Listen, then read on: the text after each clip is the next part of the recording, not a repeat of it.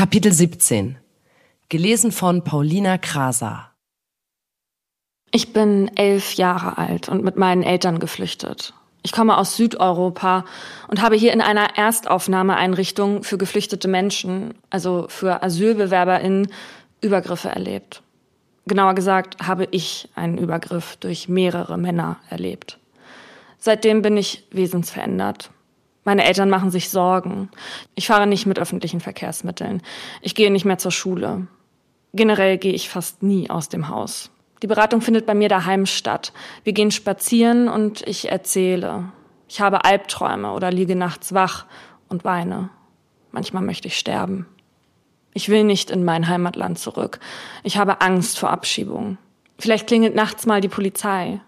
Ich würde lieber sterben, als zurück in mein Heimatland zu gehen.